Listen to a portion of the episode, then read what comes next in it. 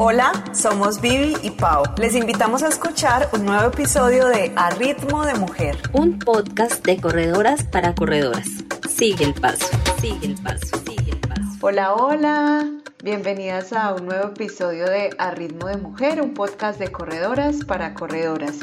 Esta noche tenemos a una gran invitada no sé si recuerdan muchos de ustedes, iniciando este año les pedimos que nos dieran sugerencias sobre temas específicos quisieran que tratáramos acá y aunque este tema lo teníamos planeado, le dimos prioridad porque fue como una de las cosas que ustedes querían saber y de las que tenían pues mucho interés. Por eso la invitada de hoy. Hola Pau. Hola Vivi, ¿cómo estás? Y hola a todas nuestras oyentes.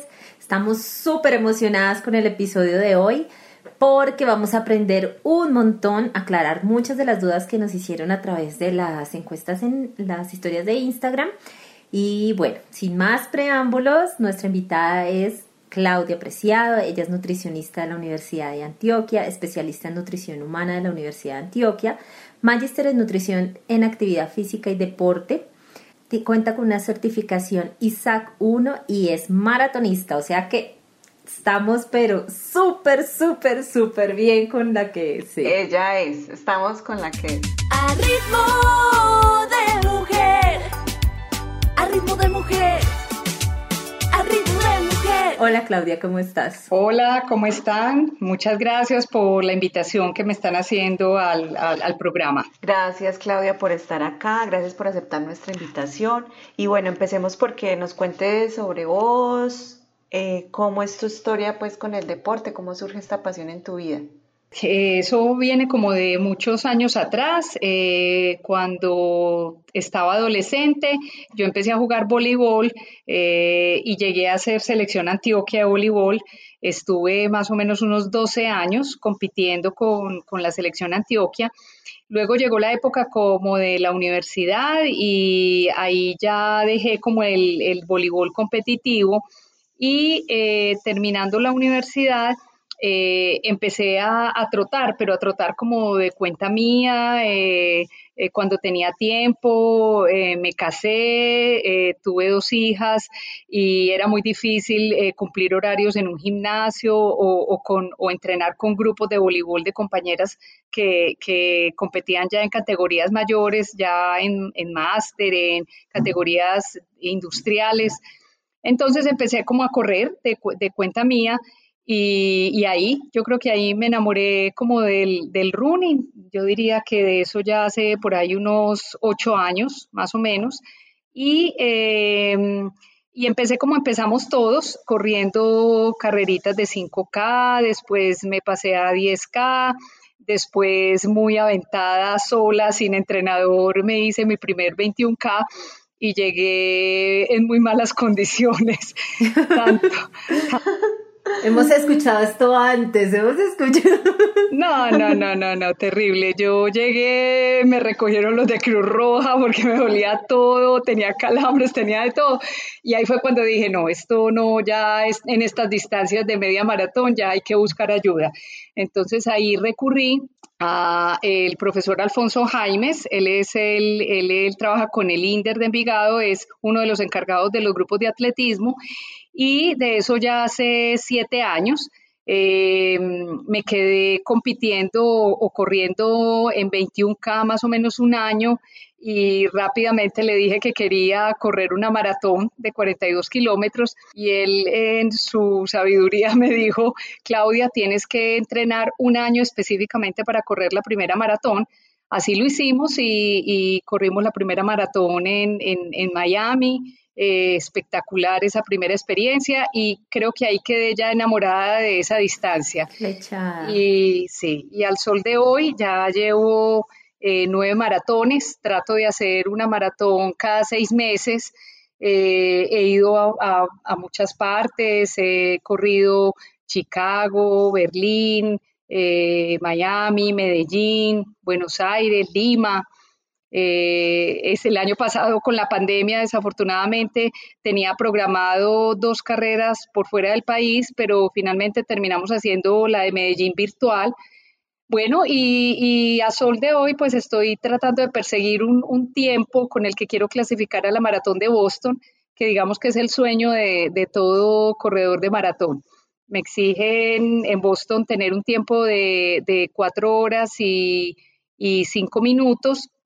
Y la última maratón, que fue la, la de Medellín Virtual, la logré hacer en cuatro horas cero minutos. O sea, que, digamos soy capaz de hacer el tiempo. Ya está. Ya estoy lista, pero por ser virtual no, no vale el tiempo para, para Boston. Entonces, vamos a ver si en este segundo semestre de este año eh, quiero hacer una en Estados Unidos que tiene muy buena altimetría, el clima también es muy agradable, etcétera, para tratar de hacer el mismo tiempo y clasificar. Digamos que al sol de hoy. Ay, que así sea. En esas voy, sí, sí, sí. Y el cuerpo, no hay maratones, los kilómetros corridos, no, claro que sí. Claro, muy claro, claro, total, delicioso. Así va a ser, porque ya tienes la confianza de que sí se puede y en mejores condiciones, ¿no? Eso sí, mejor dicho.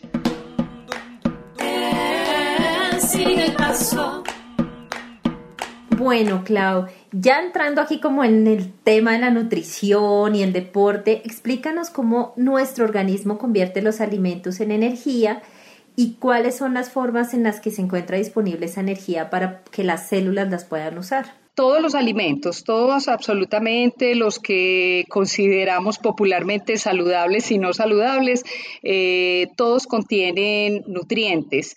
Eh, básicamente hay tres nutrientes claves y grandes, se llaman macronutrientes, que son las proteínas, las grasas y los carbohidratos, y ellos dentro de nuestro cuerpo se convierten en glucosa. Y esa glucosa eh, finalmente se convierte en energía y, y, digamos que la obtenemos, como les decía, de esos tres nutrientes. Esos alimentos también contienen vitaminas y minerales. Esas vitaminas y minerales no se convierten en, energía, pero cumplen unas funciones también muy importantes en el tema, en el tema de balance nutricional. Entonces, digamos que fundamentalmente hay que comer para poder obtener esa glucosa y los nutrientes que necesita el cuerpo para poder funcionar. Eh, normalmente esa glucosa eh, la podemos tener disponible de forma inmediata para usarla durante el ejercicio. O también tenemos formas de almacenarla. Eh, almacenamos glucosa en el hígado, almacenamos glucosa en el músculo. Eh, cuando ya el consumo de alimentos es, muy alto, eh, ya almacenamos esa, esa, glucosa, se convierte en tejido adiposo y, y también tenemos, digamos, energía de reserva en el tejido adiposo pero digamos que con una buena alimentación tenemos reservas por todos lados, en el músculo, en el hígado y en el tejido adiposo para poderla usar en el ejercicio. Claudia, ¿por qué es tan importante la alimentación durante una actividad física, em, ya sea en entrenamiento de alta intensidad o en un deporte de fortalecimiento, lo que sea, pero que, sea, que ya implique como una intensidad alta? A ver, primero porque cuando hacemos ejercicio, em, estamos usando, eh, principalmente estamos usando eh, las reservas que tenemos de glucosa en, el músculo.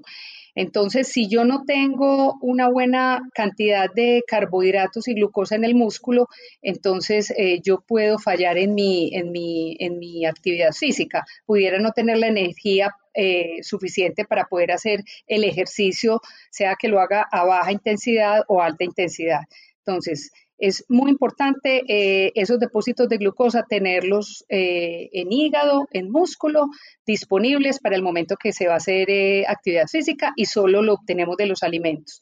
Lo otro importante es que cuando hacemos ejercicio sudamos y al sudar estamos perdiendo agua y unos, y unos micronutrientes que se llaman electrolitos, el sodio, el potasio, que los tenemos también que, que reponer y se reponen a través de una adecuada alimentación e hidratación. Entonces, digamos que es el otro aspecto importante por el cual eh, eh, hay que comer bien cuando hacemos ejercicio para poder eh, respaldar esas pérdidas de líquido y electrolitos.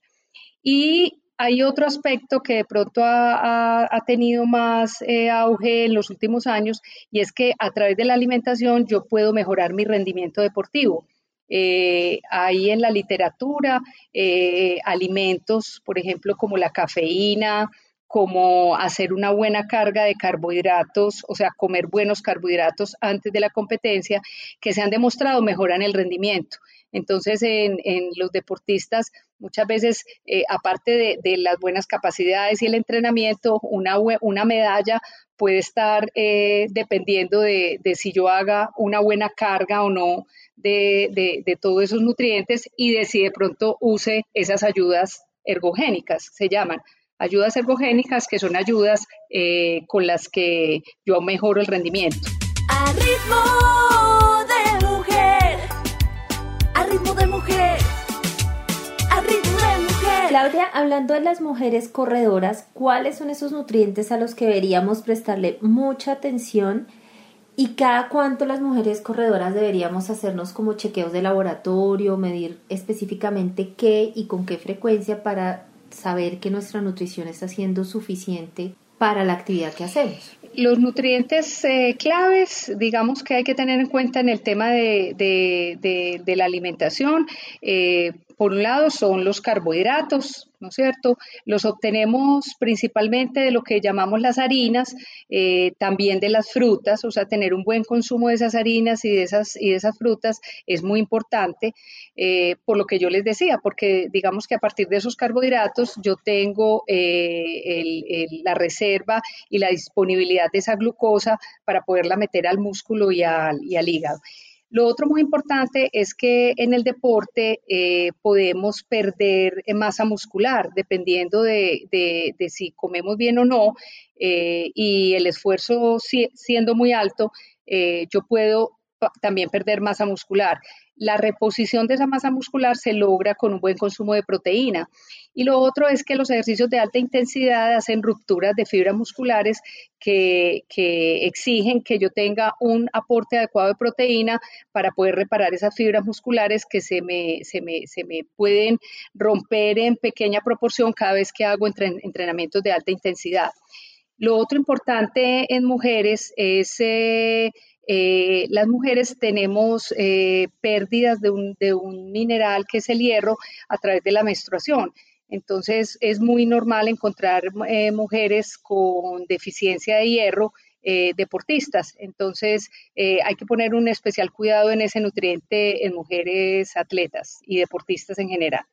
Entonces, como les decía, los nutrientes, digamos, críticos o claves en, mujeres deportistas serían los carbohidratos, las proteínas y el hierro, por lo que les explicaba. Y normalmente los, exámenes de laboratorio eh, se recomiendan hacerse una vez al año si ninguno de los valores está, está alterado. Si uno encuentra que está alterado, por ejemplo, el hierro, eh, lo que hay que hacer es suplementarlo y, chequearlo más o menos cada tres o seis meses. Pero si todo está normal, una vez al año está bien hacer los chequeos de laboratorio. Claudia, muchas gracias. Gracias por esta información tan valiosa que nos estás compartiendo. Y algo que nos gustaría recalcar es que desafortunadamente el consumo de grasas se está satanizando un montón sin tener en cuenta su origen. Hay grasas buenas y definitivamente es un macronutriente esencial para mantener todo nuestro sistema neuroendocrino saludable, nuestras hormonas funcionando. Entonces sí hay que consumirlas, claramente las necesitamos, hay que buscar buenas fuentes de estas grasas y no satanizarlas.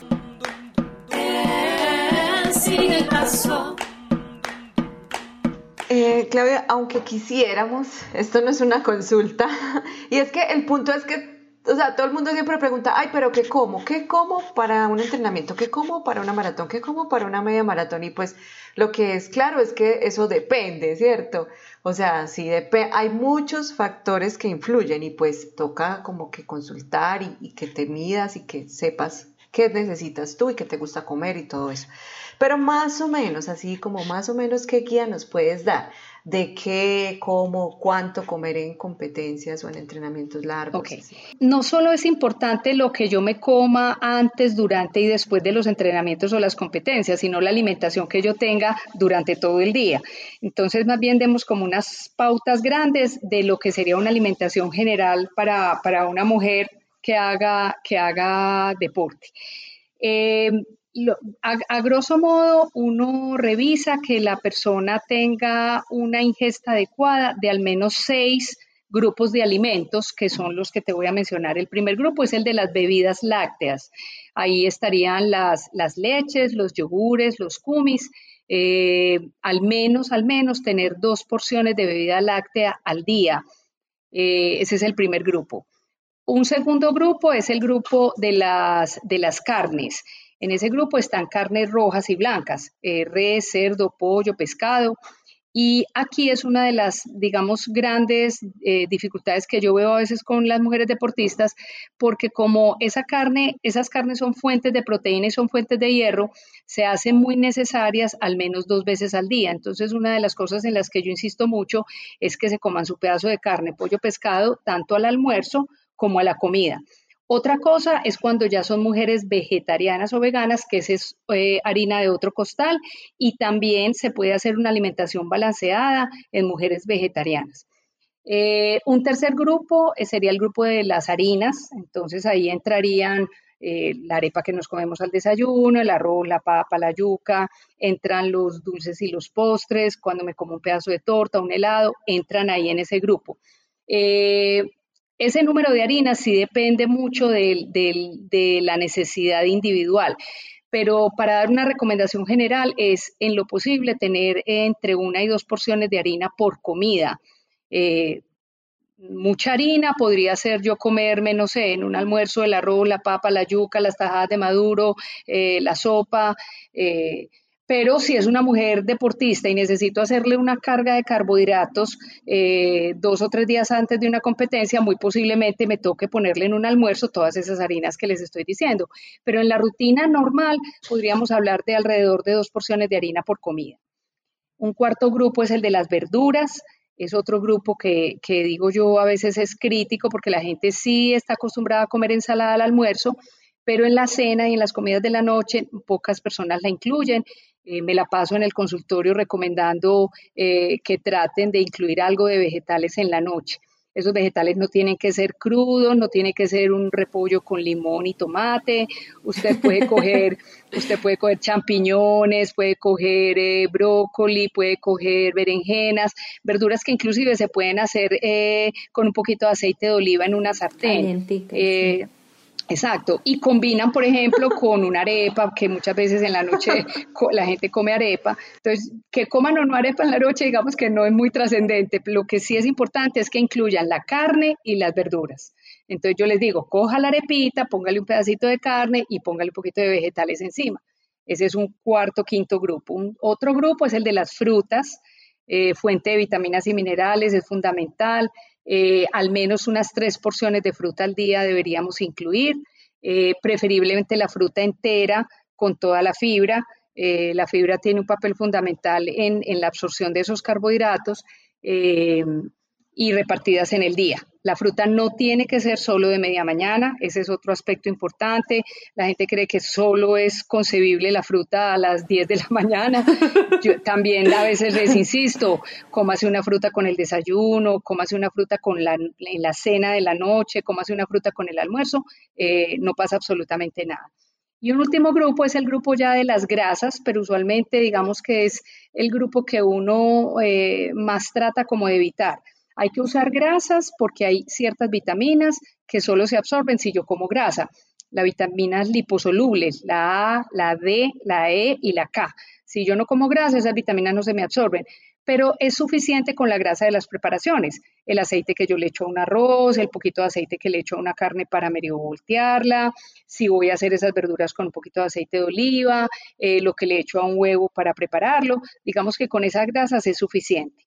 Pero también encuentra uno extremos de mujeres eh, o deportistas que no comen nada de grasa y eso también es un problema para la absorción de esas vitaminas liposolubles. Entonces, digamos que en términos generales, unas mínimo dos porciones de leche, las dos proteínas tipo carne, pollo y pescado, las dos verduras al día, unas tres porciones de fruta y al menos dos harinas por, por, por comida pero sí es bueno aclarar de que los requerimientos son muy individuales. No es lo mismo la cantidad de comida que se puede comer una deportista que pesa 50 kilos a una deportista que pesa 70. Los requerimientos de comida y de calorías y nutrientes dependen exclusivamente del peso corporal. Así se calculan cuando uno hace un plan nutricional. Entonces, mientras una mujer de 70 kilos puede requerir 2.500 calorías, una de 50 eh, deportista puede requerir, no sé, 1.800 dependiendo del deporte que haga. Entonces, haciendo esa salvedad, creo que podemos tener en cuenta como esas recomendaciones que les doy. Claudia, y para el momento de la competencia, como ya estamos en carrera, ¿cuáles serían como esas fuentes de nutrientes y energías que podemos consumir? Ok, yo creo que lo, lo, podemos dividir en lo que me puedo comer antes de la competencia y durante la competencia. Eh, eh, cuando las competencias, eh, hablemos competencias y entrenamientos, ¿no es cierto? Eh, cuando son muy cortas, o sea, entrenamientos de media hora o una hora y que no son de alta intensidad, eh, con tomarse algún líquido antes del entrenamiento es suficiente. Lo digo solamente, sobre todo para las personas que entrenan muy temprano. Eh, uno encuentra en el, en el gremio del deporte gente que entrena o a las 5 de la mañana o ya los que entrenamos en las horas de la tarde. Entonces, en, en ese sentido, eh, eh, para, para los que entrenan en la mañana, a veces se les dificulta comer algo antes de salir a entrenar. Entonces, yo siempre les insisto, si es un entrenamiento corto, tómese un jugo, eh, haga un batidito de leche con avena o coja una fruta y licúela con un poquito de leche eh, o coja un jugo en agua y le echa un poquito de, de avena o cereal y lo licúa y con eso digamos es suficiente. Si los entrenamientos son de alta intensidad, sí hay que desayunar, indiscutiblemente y hay que entrenar el intestino para eso. Yo en mi página web escribí un blog sobre entrenamiento de intestino porque eh, nos quedamos con la idea de que no soy capaz, no soy capaz y, ahí se nos, y ahí se nos va la vida. Entonces, si son entrenamientos muy fuertes, eh, me tengo que levantar por lo menos dos horas antes. Te, lo voy a decir, por ejemplo, en cuando corremos un maratón eh, los maratones por fuera de, Colombia usualmente arrancan tipo 8 o 9 de la mañana. Eh, yo, nadie va a correr un maratón sin comer nada, ¿no es cierto? Entonces hay que desayunar y desayunar muy bien, por lo menos dos horas antes de la carrera. Entonces a las 7 de la mañana, 6 de la mañana hay que estar desayunando. Y me ha tocado inclusive desayunar a las 3 y 4 de la mañana cuando las carreras salen, por ejemplo en Barranquilla, la media maratón sale a las 5 de la mañana entonces tenemos que desayunar a las 3 de la mañana. A las 3. Exacto. Así tiene que ser y hay que entrenar el intestino para eso. Previo a una maratón o a una media maratón, uno está haciendo entrenamientos muy intensos. En uno de esos entrenamientos intensos, levántese temprano, acostumbre el intestino a desayunar, repito, unas dos horas antes. Y otra cosa importante que mortifica mucho a los deportistas es, el tema de, ir al baño durante las competencias. Entonces, también se entrena el intestino tratando de, orinar y de hacer deposición antes del entrenamiento o antes de, esa competencia. Ya respondiéndote la pregunta de qué comer durante, eh, también pudiéramos dividir eso como en dos, en dos partes. Los entrenamientos que son cortos, de una hora, de 45 minutos, eh, usualmente con solo la bebida hidratante es suficiente. Eh, si yo tomo agua, aunque ahorita vamos seguro a tocar ese tema de la hidratación, con tomarme el agua es suficiente, o si tengo que usar una bebida hidratante, que ahora les explico cuándo hay que usar bebida hidratante y cuándo agua, pues sería suficiente pero si es un entrenamiento largo de hora y media, es el fondo que normalmente hacemos los domingos, que son fondos a veces de dos horas, es supremamente necesario durante el, entrenamiento o la carrera usar alguna, algún alimento. Eh, si estoy en bicicleta, hay alimentos como barras energéticas, eh, geles que puedo usar, eh, bocadillos, me puedo comer un sándwich montado en una bicicleta, etcétera. Si es corriendo, corriendo se dificulta un poquito más comerse una barra energética. Es bastante complejo eh, comerla y trotar. Comerse un sándwich corriendo es imposible. Entonces, para eso están los geles que de pronto esa era una de las, de las, de las cosas que hablábamos, eh, de que la gente a veces dice es que me caen mal, es que no me acostumbro, etcétera, pero sí es necesario usar una carga de carbohidratos de al menos 30 gramos de carbohidrato por cada hora que yo esté entrenando. Yo, por ejemplo, hago un fondo un domingo eh, de dos horas, por decirlo de alguna forma, yo sé que yo debo ingerir alrededor de 50 a 60 gramos de carbohidrato. Los geles que yo uso tienen más o menos 25 gramos de carbohidrato. Entonces, usualmente para un fondo de dos horas me llevo dos geles y digamos que ajusto el carbohidrato con un bocadillo. ¿sí? Entonces, se hace muy necesario durante la competencia manejar muy bien esos, esos carbohidratos. Aparte de los carbohidratos está el tema de la hidratación, que si quieren lo hablamos eh, eh, ahorita, y ahí hay que tener en cuenta el tema de, agua, líquidos y, sales. Pero, pero sí, si, si es largo el entrenamiento, hay que calcular una dosis de carbohidrato de alrededor de 30 gramos por hora. Y, les cuento, y depende de la intensidad, eh, deportes como el ultra trail, que son de alta intensidad porque son en loma, son competencia, la gente va muy rápido. Eh, usualmente las cargas de, de, carbohidrato deben estar por el, por el orden de 60 o 90 gramos de carbohidrato por hora. O sea, un, corredor de ultra trail profesional eh, está entrenado para acostumbrar a su estómago a consumir esa cantidad de carbohidratos. Y no es fácil, eso se adquiere con el entrenamiento también. Claudia, tengo varias preguntas.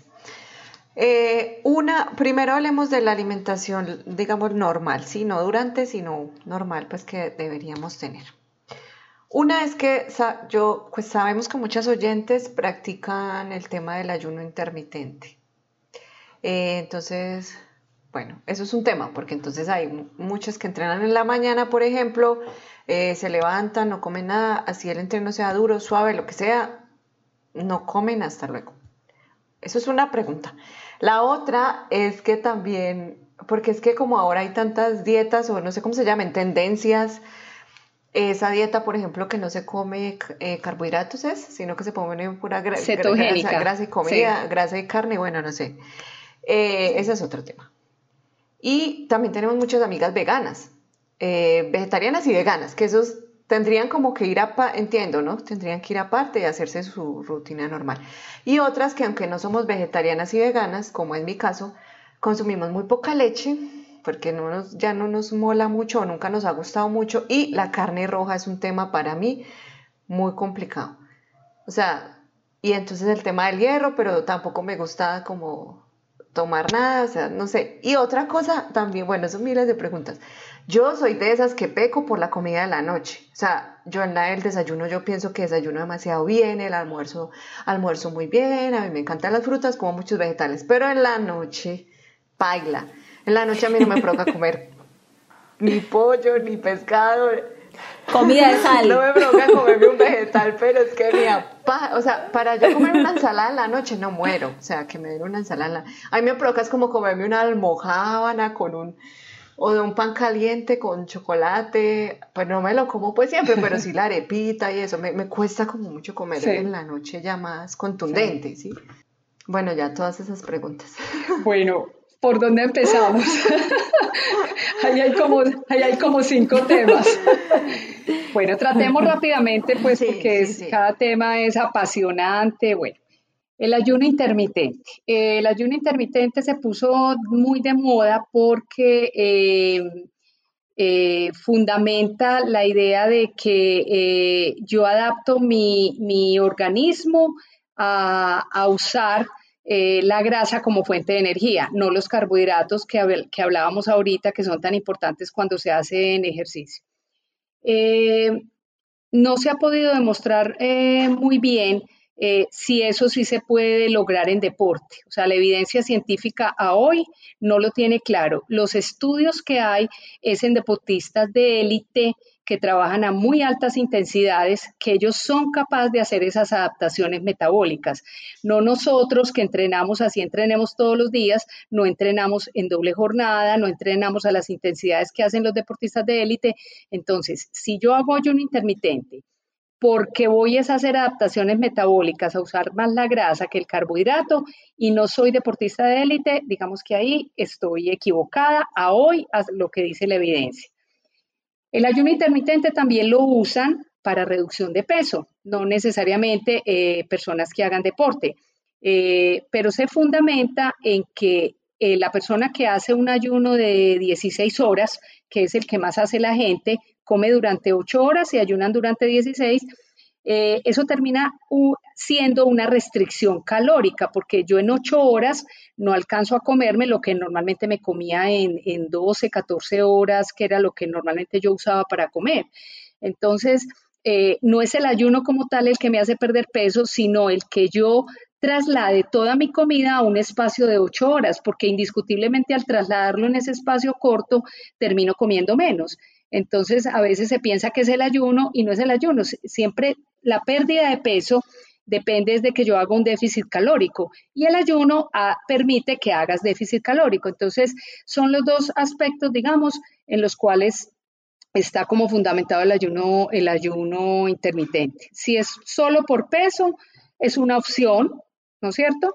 Eh, eh, siempre y cuando yo haga un déficit calórico durante esas ocho horas que estoy comiendo. Y si es por, por usar las grasas como fuente de energía, tendría que ser un deportista de élite eh, y trabajar a muy altas intensidades.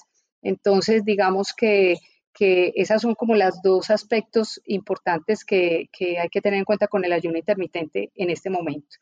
Lo que sí se sabe es que en ayunas tú no mejoras, el no, no mejoras tu rendimiento. O sea, si yo corro mi kilómetro a 6 minutos el kilómetro, el hacer un ayuno intermitente no va a hacer que yo corra el kilómetro a 5, o sea, no, no me hace más eficiente, inclusive con posibilidades de que sea menos eficiente en el rendimiento, o sea, que yo disminuya mi rendimiento. Entonces, si lo hago porque voy a mejorar el rendimiento, ahí sí también estamos, digamos... Eh, en el lugar equivocado. No, no, estamos así en el lugar equivocado como la casita roja. sí. A ritmo de mujer, a ritmo de mujer. Claudia, eh, por ejemplo, los actuales élite, digamos, Kipcho, hace ayuno intermitente, ¿tú qué sabes? no, te sé, no, no creo. No, yo no creo. No, no creo.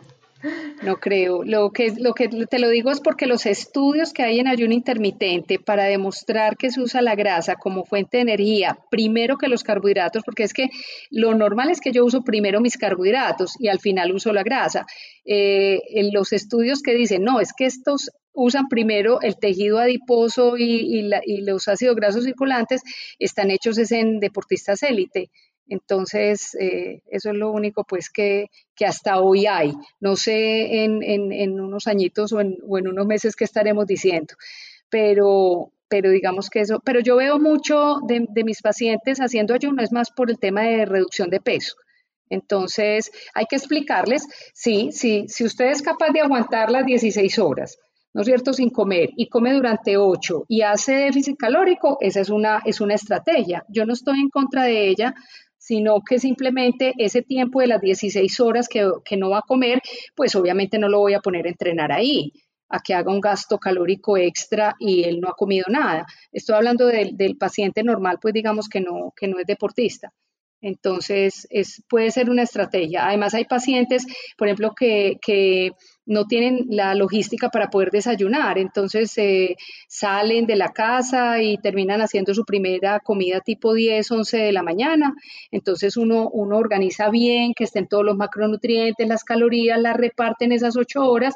Y si el paciente eh, se siente bien porque lo ve uno, que son pacientes que no se marean, no les duele la cabeza, etcétera, perfecto, pero en un deportista sí es muy difícil que hagan un ayuno intermitente, entrenen a las 5 de la mañana y no coman absolutamente nada y, se sientan que, pues, que como si nada hubiera pasado. No, el rendimiento no mejora.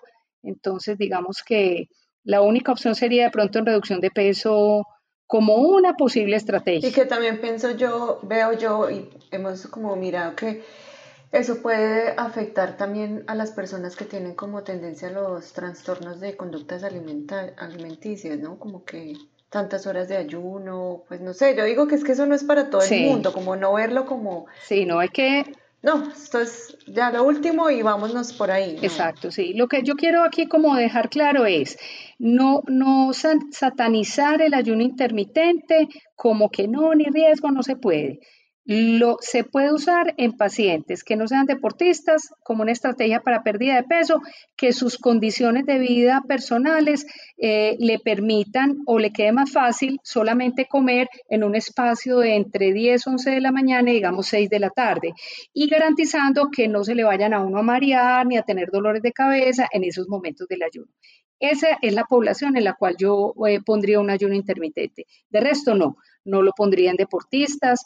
Eh, lo que te decía, si entrenan a las 5 y es un entrenamiento eh, de baja intensidad, eh, yo puedo con algo líquido que no es un desayuno, que se vayan a entrenar, que lleguen del entrenamiento de las 5 o 6 de la mañana y ahí desayunen. Eso sí lo puedo hacer. Pero si el entrenamiento es de alta intensidad, indiscutiblemente sí tienen que reforzar esa comida previa al, entrenamiento. El evacuemos otro tema que me acabo de acordar, que es el de la dieta cetogénica. Eh, eh, era esa que hablabas, que tú decías, que dejan del todo los carbohidratos. Esas son dietas que usualmente se basan en, proteína y grasa. Entonces el paciente come carne, come verdura, pero no puede comer casi fruta y, harinas casi no las incluyen. Eh, las dietas cetogénicas tienen evidencia en, patologías, por ejemplo, como diabetes, eh, patologías como cuando los pacientes tienen los triglicéridos altos, hipertrigliceridemia, que yo tengo que hacer control de carbohidratos. Entonces, en la literatura hay mucha, mucho estudio eh, avalando la dieta cetogénica en ese sentido. Eh, cuando, cuando la hago para deporte, lo que sí está absolutamente demostrado es que disminuye el rendimiento deportivo. Son pacientes que hace dieta cetogénica y compite o entrena, eh, está, es absolutamente claro en los estudios hasta hoy que el rendimiento disminuye. Entonces hay que mirar muy bien por qué lo están haciendo. ¿no es cierto? Porque si, si ese es por el tema de rendimiento, a hoy no está demostrado, por el contrario, disminuye el rendimiento. Y, em, y hacerlo para, para, pérdida de peso, eh, el yo quitar los carbohidratos, eh, digamos que controla un poquito como unos, una, una, una, hormona que se llama la insulina. Entonces, eh, se sabe que las personas cuando tienen los niveles de insulina alta acumulan mucho más fácil tejido adiposo. Entonces, el fundamento de la dieta cetogénica dice, si usted no come carbohidratos, a usted no se le sube la insulina, entonces, digamos, es menos probable que eh, haga acumulación de tejido adiposo pero indiscutiblemente todo depende de qué tanta cantidad me coma de los otros alimentos. O sea, yo quito los carbohidratos, pero si mis porciones de carne son gigantes, mis porciones de mantequilla de maní son gigantes, me como un aguacate de una sentada, yo tengo un montón de calorías ahí que finalmente no, no, no, no, lo que van a representar es una ganancia de tejido adiposo porque son más calorías de las que yo necesito.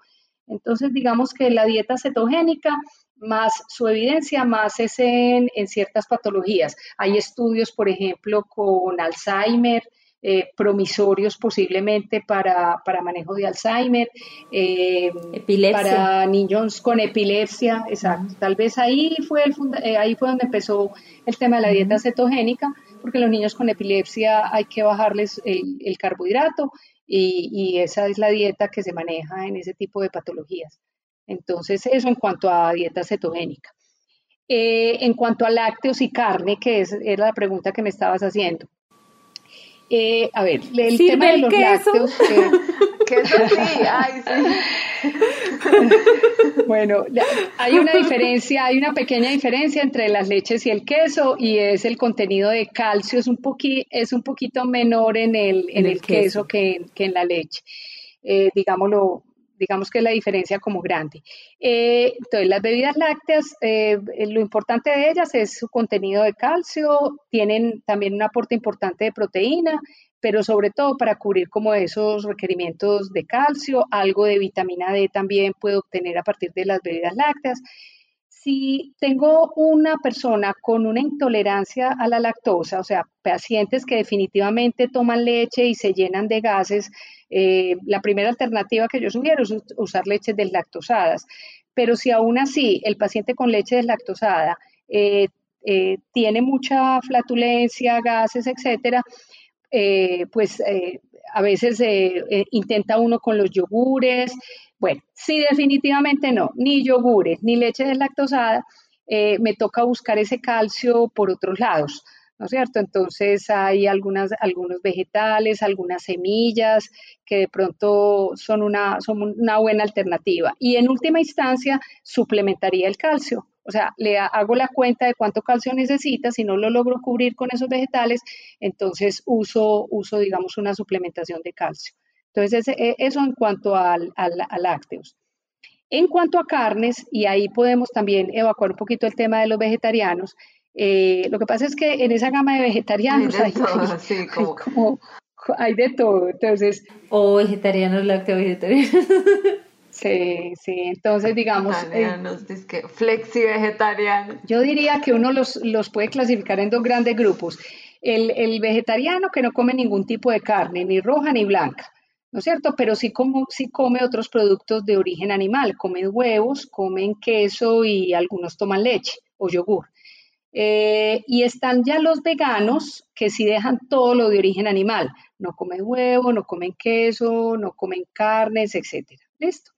Bueno, pero también están los que me estás preguntando. Simplemente eh, no como, eh, ¿me dijiste carne roja solamente o, carne roja y pollo y pescado también? No, pollo y pescado sí, pero carne roja no. Y es una cuestión como de gusto personal también, ¿no? Sí. Casi que de toda la vida. Ok. No, si yo no como si yo no como carnes rojas, eh, en el pollo y, el y, en el pescado yo obtengo casi todos los nutrientes de la carne roja. Ese paciente no tiene ningún problema. Lo que pasa es que yo sí soy muy insistente en que en la comida de la noche tengan esa, esa proteína. Porque te, doy un ejemplo. Cuando tú en la noche te comes, por ejemplo, una arepa con huevo, eh, un huevo tiene 7 gramos de proteína, o te comes una arepa con una taja de queso, una taja de queso tiene 5 gramos de proteína. Pero si te comes la arepa con una porción de carne o pollo de 100 gramos, por ejemplo, que es una, es una carne no muy grande, tienes 20 gramos de proteína, tienes tres veces más la proteína eh, de un queso de un huevo. Entonces, acuérdate que los requerimientos de proteína eh, es uno de los nutrientes importantes en, deporte. Inclusive hay unas nuevas pautas de proteína en deportistas. Hasta hace unos años uno manejaba eh, requerimientos de un gramo o 1.2 gramos por kilo. En este momento se sabe que deberíamos dar al menos 1.6 gramos por kilo de peso. Entonces, eh, no tengo aquí una calculadora, pero si tú multiplicas 1.6 no sé, multiplícamelo ahí por una mujer, digamos, que pese, no sé, 56, 57 kilos o 60, ¿cuánto te da eso? Eh, ahí, abuelo pájaro, yo creo que son 90 gramos, 100 gramos de proteína, 1.6 por 60. ¿Cuánto te da? ¿Lo alcanzas a hacer ahí? Solamente como para hacer el ejercicio y, reforzarles lo, importante de, comer esos alimentos proteicos. Vea, espere que ese, ese, diploma de ingeniera yo me lo saqué como en un tam, en un tam me salió en un tamal. 96 gramos, 96 gramos de proteína. Bueno, ok, 1.6 por 60, ¿no es cierto? Bueno, imagínate a qué horas vas a cumplir 96 gramos a punta de queso y huevo.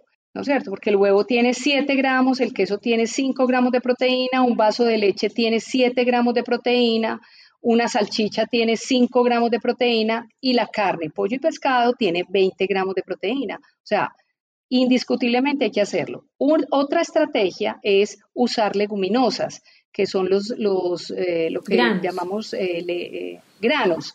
Entonces, es los frijoles, las lentejas, los garbanzos, la soya, eh, aprenderlas a preparar.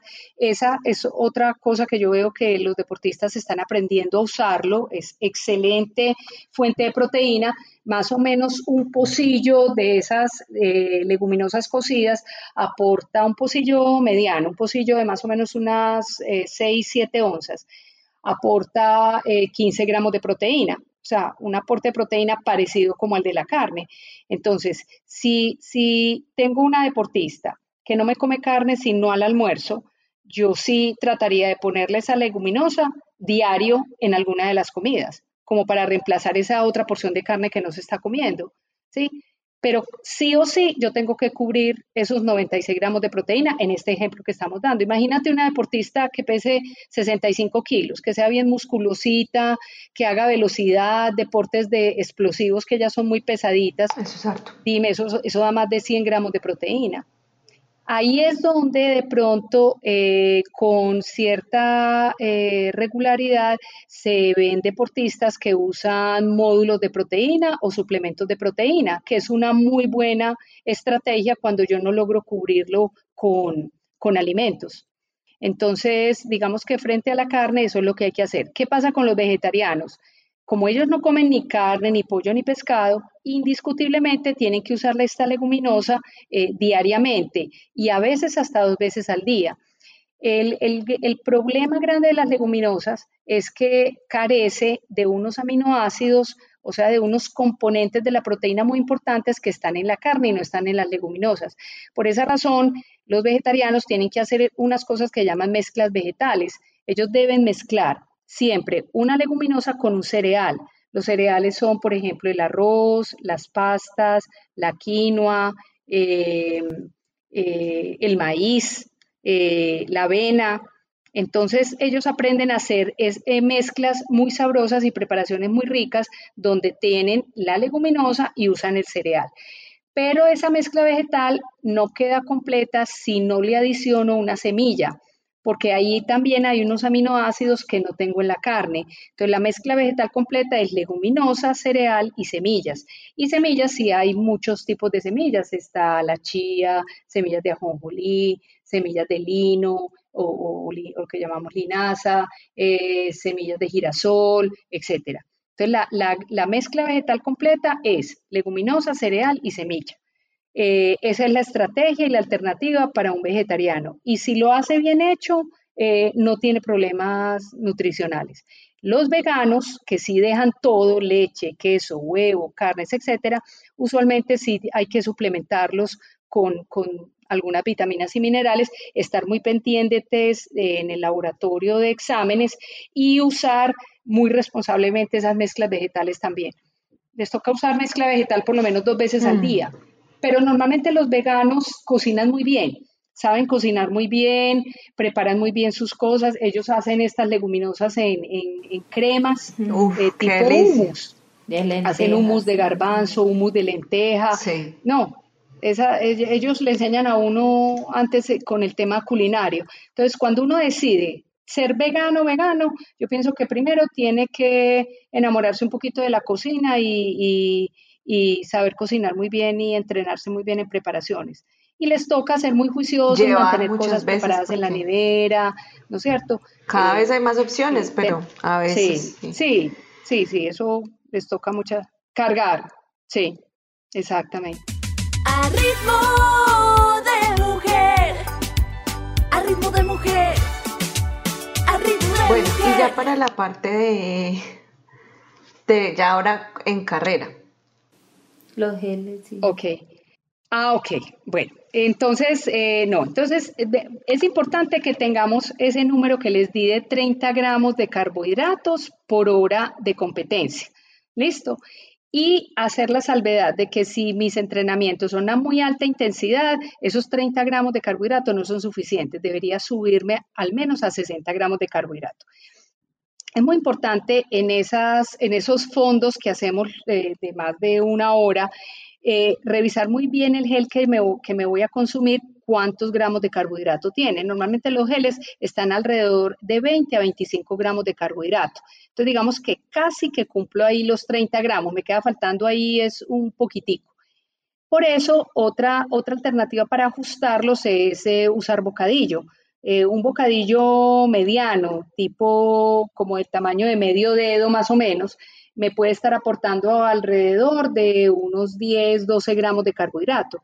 Entonces, eh, eh, los carbohidratos, aquí en ese caso, están los que provienen del gel, son unos carbohidratos que, que, que son un tipo de carbohidrato que se llama sacarosa, otros geles tienen maltodextrinas, etcétera. Y esos, ese tipo de carbohidratos de los geles entran por, un, por una parte de las células y los carbohidratos del bocadillo, que es la fructosa, entran por otra parte de la célula.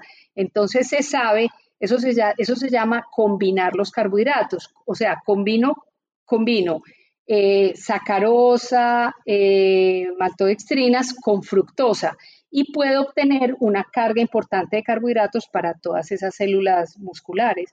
Entonces yo creo que la combinación de geles y bocadillos es una combinación muy buena para usar durante los fondos, más o menos eh, haciendo el cálculo de que me dé 30 gramos por hora y sabiendo que un gel tiene de 20 a 25 y que un bocadillo medianito tiene más o menos 15 gramos, 12, 15 gramos.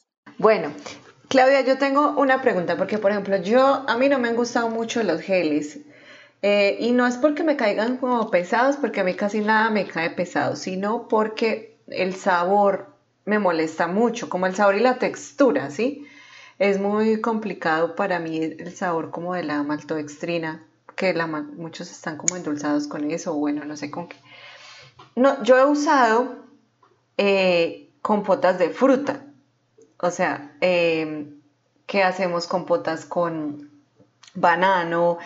Bueno, sí, manzana, pera, se le echa, últimamente las hemos potencializado con camote y eso, pero lo que pasa es que yo estaba haciendo como mal el cálculo, porque yo contaba era calorías, no carbohidratos. Seguramente si ya voy a hacer ese cálculo, eso no me da. Pues no me daba. Yo creo que eso, eso obviamente no me da, estaba bajito. Y bueno, luego, eh, últimamente también hemos ensayado dátiles. Sí, Alejandro, Alejandro del grupo de ustedes usa mucho esos dátiles y le funciona. Ya te voy a hacer una, pues hay una observación ahí frente a, usar la fruta solo como fuente de carbohidratos. Solo fruta. Exacto. Bueno, entonces a las personas que digamos no les gustan geles, como tú estabas mencionando, eh, a, veces, a veces usan eh, compotas de fruta o usan dátiles o, hacen eh, dentro de la compota de fruta, mezclan otras cosas. Eh, ahí hay que tener en cuenta dos cosas fundamentalmente. Uno es que la célula, como les decía, tiene dos vías de entrada de carbohidrato. Una vía por donde entra la fructosa, que es el carbohidrato de la fruta, y otra vía por donde entra la glucosa, que digamos que es el carbohidrato que tienen los geles porque los geles tienen sacarosa, maltodextrina, lo que estábamos hablando. La capacidad máxima de absorción de fructosa por parte de las células son 30 gramos más o menos por hora. O sea que por mucha fruta y compotas y dátiles que tú comas, tu célula muscular no alcanza sino a entrar 30 eh, gramos nomás. O sea que si mi requerimiento, esa es la capacidad máxima para la fructosa. Entonces, si mi, requerimiento supera los 30 gramos, yo a punta de fruta no alcanzo a, llenar, por ejemplo, 60 gramos cuando estoy entrenando intensidades muy altas. Digamos que ese es el limitante de, yo, de que mi fuente de carbohidratos sea solamente la fruta. Por eso siempre tiene que ser combinados. Eso se llaman carbohidratos de transporte múltiple. Ese era el nombre que les iba a decir ahorita que se me olvidaba. debe ser combinar algo que tenga sacarosa, azúcar, glucosa con algo que tenga fructosa. ¿No es cierto? Entonces, se podría intentar eh, a esas compotas, eh, el camote, por ejemplo, sé que es un, es, un carbohidrato eh, del otro, pues no es fructosa, entonces puede ser una, podría ser una alternativa, eso es como una papa, ¿no es cierto? Sí, sí, una Exactamente. Entonces, esa puede ser una buena combinación, pero sí deberías echarle más camote que fruta porque, porque la capacidad máxima de estos que son eh, de eh, transportadores de glucosa es de 60 gramos por hora.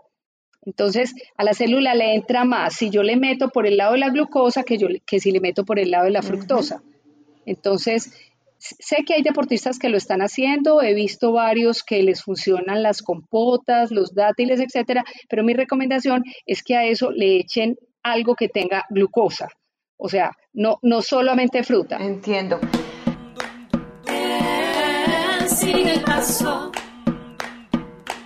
Claudia, ¿y eso hay que comérselo al tiempo o puede ser como intercalado? Como que tal si yo, por ejemplo, estoy acá pues pensando, si me como, no, para no comerme tantos gel, entonces me puedo comer un gel, luego una compota. Claro. O tiene que ser como que al mismo tiempo, no, así puede ser.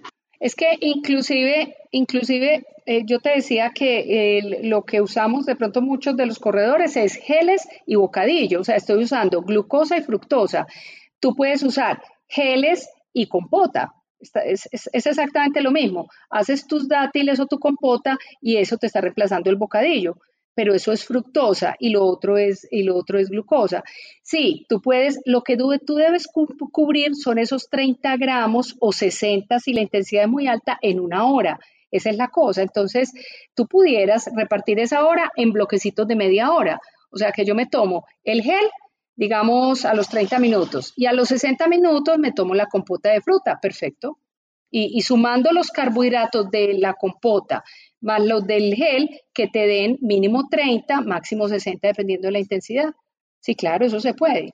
Eso se puede. Otros, otros, por ejemplo, y me preguntas a mí, yo más bien cojo cada, más o menos cada hora, cada 45 minutos, me, me tomo el gel y me como el pedacito de bocadillo, despacio. Esa es una cosa de pronto muy importante cuando me decías que la gente no le gustan los geles o no se han acostumbrado al sabor dulce, en fin. Hay muchos tipos de geles, hay unos geles que son inclusive hidratados, o sea, que no son tan espesos. Y lo otro es que el gel no se puede ingerir y consumir eh, y tragar inmediatamente, yo me lo meto a la boca, porque la gente, los corredores, por ejemplo, sobre todo, estripan el gel, se lo tragan y, lo botan. Así es mucho más difícil. Yo siempre les digo que por lo menos se demoren cinco minutos en tomarse el gel. O sea, casi un kilómetro, mejor dicho, el que corría cinco, yo les digo, demórese un kilómetro tomándose, tomándose el gel. Entonces, mm. coja el sobrecito y empiece, o sea, con él en la mano, meta un poquito en la boca. Inclusive no se lo trague. Es que inclusive no se lo, no se lo, no se lo trague, déjelo en la boca. Uno empieza a salivar. Una vez eh, te tomes el gel, eh, se revuelve con la saliva y el solito Va, va, bajando como por el tracto digestivo, por el esófago, en fin, eh, te lo puedes pues tragar, pero es mejor dejarlo en la boca un ratico a que con la saliva como que se hidrate un poquito eh, y, te lo tragas. Luego estripas otro poquito, pero, pero ponerse uno casi que con reloj en mano a demorarse por lo menos cinco minutos en tomarse el gel. Haz el ensayo y, vas a ver que no te cae mal. Que no te cae tu vida cambiará. ¿Ah? es que yo no sé. Porque teníamos, yo no sé por qué tenemos esa idea como que tenemos que atragantar y por eso tampoco somos capaces de comernos el bocadillo. porque no, llevo corriendo mucho tiempo y yo no soy capaz de, de coger eso, estriparlo y, y de una, no le. Pero sí déjenlo en la boca, déjenlo en la boca, demórense cinco minuticos y bueno, y uno tiene, les cuento otra cosa, uno tiene en la boca unos receptores para, para carbohidratos. Entonces, hay una cosa que se llaman enjuagues bucales, eso lo usan mucho los velocistas, no tanto los que corremos eh, fondo. Eh, como ellos pues no se van a comer un gel para correr 400 metros, que eso lo corren en, en, 20 minutos, en, no sé, en minutos, em, ellos hacen una cosa que se llama enjuagues bucales y es eh, con la bebida hidratante, o sea, sea que me esté tomando, cualquiera que sea la bebida hidratante, por no decir aquí marcas, uno hace como un enjuague, como si te estuvieras lavando los dientes. y, tratar de que eh, ese líquido pase por todo, por, por, los carrillos, por la lengua, por el paladar, etcétera, y después se lo traga uno. Parece ser que eso mejora la sensación de, sed. O sea, de alguna forma eh, hace que el deportista sienta un poquito menos sed. Entonces, con los geles yo les digo lo mismo. Si el gel se va a quedar cinco minuticos ahí volteando en la boca y usted se lo va tragando despaciecito, páselo por todas partes, tenga su bolsita de agua, eso es lo otro. Cuando te vayas a comer el gel, que sea en un puesto de hidratación o, que te, o si estás con un cinturón o algo, que lo pases con un poquito de agua, no mucha. O sea, la primera parte del gel trata de que sea solo con la saliva y solo ya la última parte, como para jugar un poquito la boca, ya te la tomas con líquido y que te demores en todo ese cuento por lo menos cinco minuticos. Hacer ese ensayo de pronto es bueno y, mejora la tolerancia. Y así puedes hacer lo que estás diciendo, el gel y la fructosa, o sea, el gel y la compota o el gel y el bocadillo. Con la compota eh, pasa algo. la fibra, una de las cosas que dice la teoría durante la competencia es no consumir demasiada fibra, porque la fibra estimula el, movimiento del intestino y podría en, un, en una carrera larga de dos horas, tres horas, cuatro horas, darte ganas de ir al baño, hacer deposición. Entonces, eh, por eso se dice que en lo posible, inclusive, eh, previo antes de, de, una competencia o de un fondo largo, yo no debería consumir demasiada fibra. Pero tengo deportistas que usan estos, estos, estas compotas y, no les da deseos de ir al baño. Entonces, si te cae bien, adelante adelante. La teoría simplemente dice, evita exceso de fibra para que no le dé ganas de, hacer deposición durante la carrera. Sí, sí, eso sí lo tienen que ensayar, porque es, tiene que ser gente que esté acostumbrada a comer muchas frutas y que no le caiga pesado, pero eso sí da ganas de ir al baño, esas compotas, uh, total. Eso es una bomba. Pero a nosotros no, pero hay gente Es que la fibra, no, la fibra, el efecto de la fibra es ese, la fibra aumenta el peristaltismo, que es el movimiento del intestino. Entonces, sí, sí puede pasar eso. Todas esas cosas hay que ensayarlas. Uno, nada de eso lo debe ensayar el día de la competencia. Todo hay que ensayarlo en los entrenamientos, eh, porque yo veo mucho de mis compañeros que solo los geles los usan el día de la competencia. Si usted no ha ensayado eso en los entrenamientos, imposible que, que le vaya a caer bien un gel. Claudia, ¿qué pasa si yo no como? O sea, pues, ¿qué le pasa a mi cuerpo? Yo sé que, bueno, nos da una pálida, pero también es como el rendimiento, ¿cierto? Yo creo que a veces le echamos la culpa a muchas cosas y en realidad lo que pasa es que no le pusimos la atención que debíamos a la alimentación, ¿cierto? Yo te diría que si son competencias y entrenamientos de hasta una hora, 60 minutos, no tienes que comer nada, solamente con, con la hidratación, que lo hablaremos después.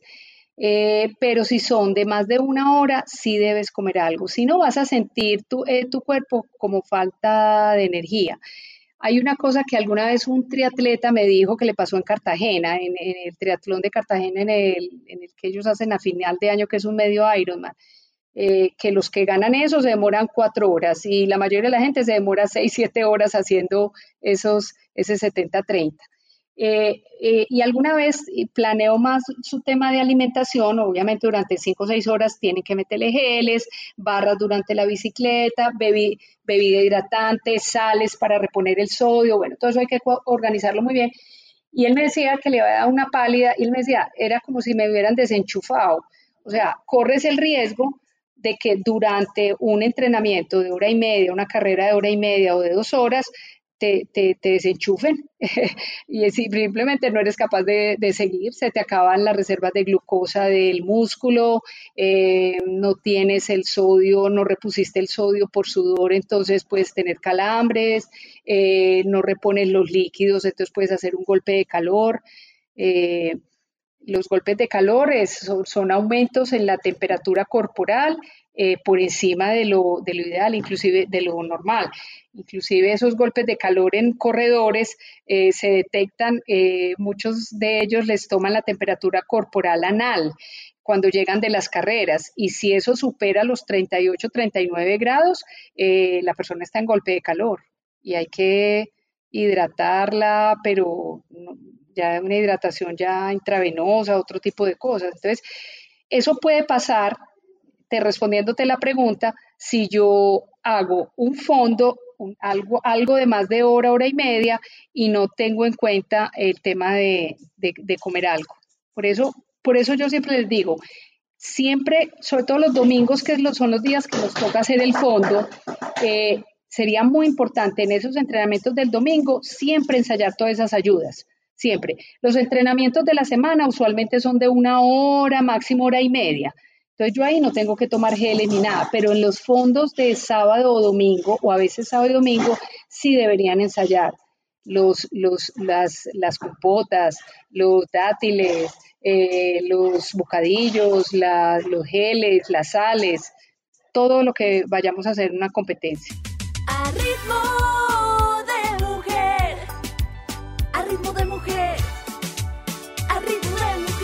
Bueno, Claudia, para cerrar este primer episodio contigo en el que estamos hablando de todo el tema de nutrición, ¿cuáles son las recomendaciones para la carrera? Ok, perfecto. Eh, hay, hay, tal vez eh, de las cosas más importantes es reponer eh, los líquidos que yo perdí durante la carrera. Entonces, lo, lo veremos más adelante, pero eh, después de la carrera yo debería tomarme en líquidos eh, mucho más del, peso total que yo perdí durante una carrera. Eh, por ejemplo, si, si, yo perdí un kilo durante un entrenamiento, se dice que yo debería tomarme al menos eh, 150% del líquido que yo perdí durante la carrera. O sea, si perdí un litro, debería tomarme litro y medio después de la carrera. O sea, el tema de hidratación, digamos, es lo más importante después de la carrera. El otro nutriente clave, e pero lo podemos eh, tocar eh, a profundidad cuando hablemos del tema de hidratación, pero, pero es fundamental una buena hidratación post carrera. ¿Qué más de, hace que yo me recupere? Porque, porque hablemos no solo de carrera, hablemos también de entrenamientos. Miren que nosotros entrenamos todos los días. Entonces tú entrenas, por ejemplo, yo entreno los, los martes, entreno por la noche y los miércoles entreno por la mañana. Entonces, ¿yo cuánto tengo ahí para recuperarme? Ocho horas. Entonces, si no hago una buena recuperación, yo el miércoles estoy fundida. Y el que entrena pues todos los días en la mañana o todos los días en la noche, pues tiene prácticamente 24 horas máximo, 20 horas para recuperarse para el otro entrenamiento de alta intensidad. Entonces, esa recuperación de qué depende? Uno, de la hidratación, que lo veremos a profundidad en, el, en, otro episodio.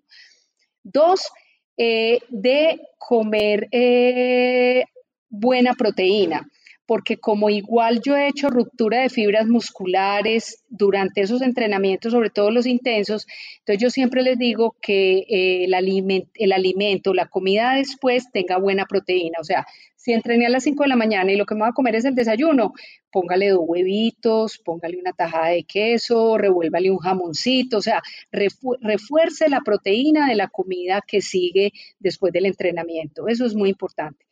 Y en caso de que estén usando módulos de proteína o suplementos de proteína, usualmente uno los coloca es ahí en el posentreno, o sea, en la comida después del entrenamiento. Bueno, digamos que ese es el, ese es el segundo aspecto. El otro aspecto fundamental al que no le paramos mucho cuidado, no tiene que ver con alimentación, pero lo menciono, es el tema del sueño. Eh, está súper demostrado que los deportistas, eh, sobre todo los de fondo, eh, deberíamos al menos tener siete horas de sueño. Entonces, eso hay que cuadrarlo y se cuentan las horas de la siesta para el que haga siesta, porque tengo pacientes que dicen, no, es que yo almuerzo y alcanzo a hacer una horita de siesta, entonces listo, con que en la noche duerma seis horas, pero sí tratar de tener las siete horas de sueño. Eso hace, eso hace parte importantísima de la recuperación, tanto como la hidratación y el consumo de proteína. Cuando lo otro importante es que sería el cuarto aspecto y el último, es también que la comida después del entrenamiento intenso o de la competencia también tenga carbohidratos. Eh, sobre todo cuando ha sido, cuando ha sido, cuando han sido fondos, porque como yo ahí me estoy gastando los carbohidratos del músculo y algo de los del hígado, yo los tengo que reponer. Entonces la comida ideal debería tener buena proteína y que tenga carbohidratos. Las frutas tienen muy buen carbohidrato también. O sea, no necesariamente tiene que ser harinas, ¿no es cierto? Porque pudiera ser una muy buena cantidad de fruta mm. con la proteína también y tengo los dos nutrientes que necesito reponer post pos, competencia o post entreno. Bueno, Claudia, yo creo que con esto podemos cerrar este primer episodio que era el tema relacionado con la nutrición. Sí y las esperamos a ustedes, todos nuestras oyentes, en el segundo episodio que vamos a tener con Claudia, donde vamos a hablar de todo el tema de hidratación. Perfecto. Imperdible. Gracias, Claudia, y sigan gracias, ahí Gracias, Clau. Chao, chicas. A ustedes, muchísimas gracias. Nos vemos en la próxima. Chao. A Ritmo de Mujer es un podcast escrito y realizado por Paola Martínez y Viviana Vélez. La música y la producción general son hechas por Angie y Michelle Loaiza de Symphony Producciones y la ilustración es autoría de Gianni Piacini. Si te gusta este podcast, la mejor manera de apoyarnos es recomendar los episodios con tus amigas y tu comunidad de corredores. Puedes encontrarnos en Spotify, Apple Podcasts, Google Podcasts, Deezer o donde quiera que escuches tus podcasts. Gracias por escucharnos. Esto ha sido todo por hoy. Les invitamos a seguir el paso de A Ritmo de Mujer. Un podcast para todas. A Ritmo